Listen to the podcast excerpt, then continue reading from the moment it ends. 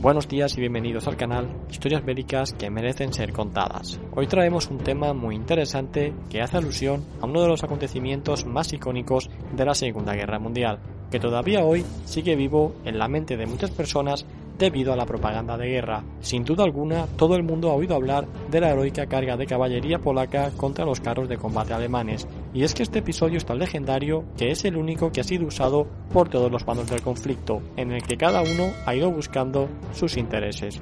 Pero empecemos por el principio.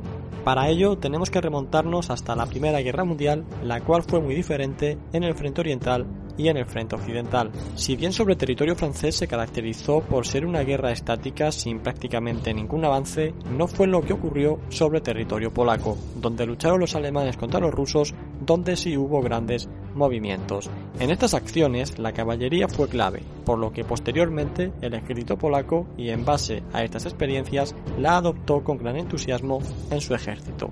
De hecho, en 1939 la caballería era una de las armas principales del ejército polaco, estando considerado además como un cuerpo de élite. Los regimientos de caballería eran el destino elegido por la mayoría de los mejores oficiales de cada promoción.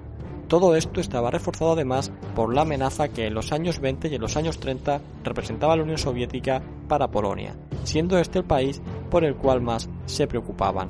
El territorio del este de Polonia, principalmente llano, pero plagado de marismas y con caminos y carreteras escasos y primitivos, era mucho más favorable para el movimiento de tropas montadas al de los primitivos y frágiles vehículos de la época. Estas consideraciones llevaron a los planificadores militares polacos a concluir que la caballería aún tendría un papel importante que jugar en la defensa de Polonia. Alemania no presentó una amenaza hasta pasado el Ecuador de la década de los 30, que es cuando comienza el proceso de mecanización del ejército polaco.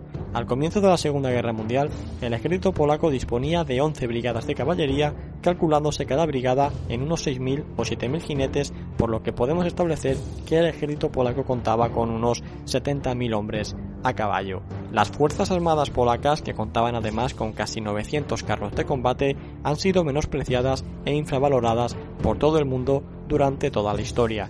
Pero lo cierto es que la mayoría de los generales alemanes que participaron en esta campaña reconocieron que los polacos opusieron mucha más resistencia que los franceses, los ingleses y los holandeses en la batalla de Francia.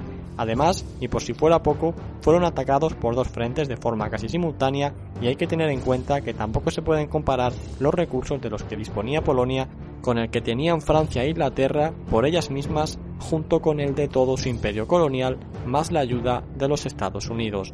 Aclarado este punto, del cual nunca se habla, tendiéndose siempre a ridiculizar a Polonia y al ejército polaco, veamos ahora el uso que le daban a la caballería.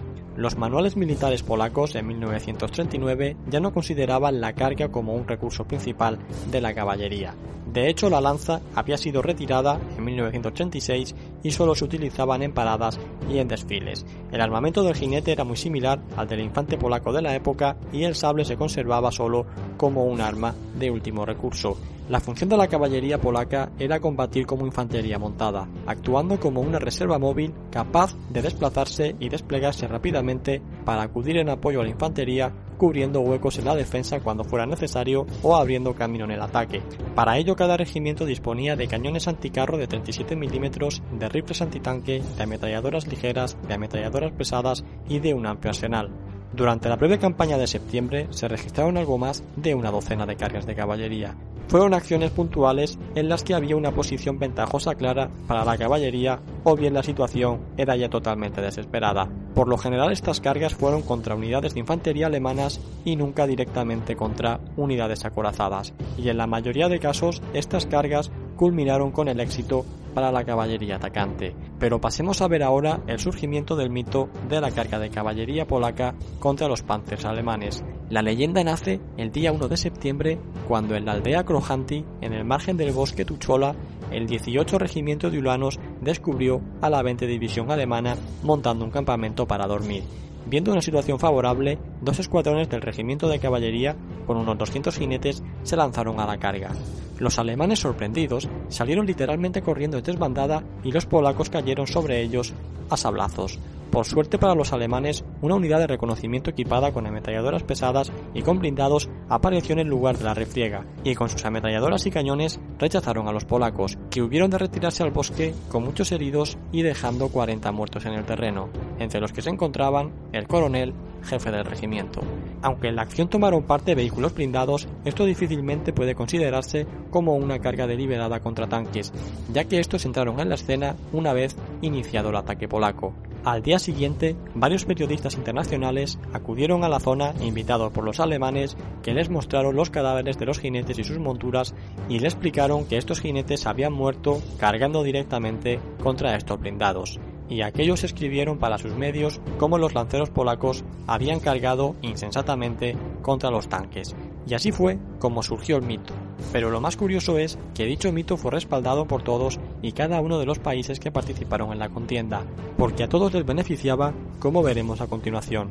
Por un lado, a la propaganda alemana les sirvió para mostrar al mundo cómo los polacos habían subestimado el poder de las armas alemanas, mientras que por otra parte, los aliados occidentales les había servido para justificar su inacción y la falta de auxilio a Polonia, escudándose en el pobre desempeño de un ejército tan anticuado y mal mandado que era capaz de cargar con lanzas contra tanques. Los soviéticos y el gobierno polaco comunista de posguerra explotaron el mito para desacreditar a las instituciones y a los líderes de la Segunda República Polaca, argumentando que no habían preparado la defensa del país y que tampoco habían tenido el menor escrúpulo en mandar a sus soldados a una muerte sin sentido.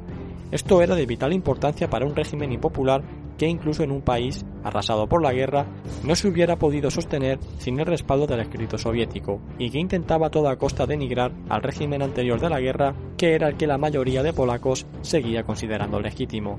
Lo paradójico es que por razones totalmente distintas, este mito llegó a gustar a los polacos no comunistas y a los leales al gobierno polaco en Londres e incluso al polaco medio de hoy, y muchos aún lo siguen creyendo, ya que si se mira desde una óptica romántica y patriota, y los polacos son ambas cosas, resultan actos de heroísmo sublime. Y bien, hasta aquí el vídeo, de nuevo hemos roto un mito, pero sobre todo hemos visto cómo surgen y los intereses que hay muchas veces detrás de ellos para que todavía a día de hoy sigan vivos.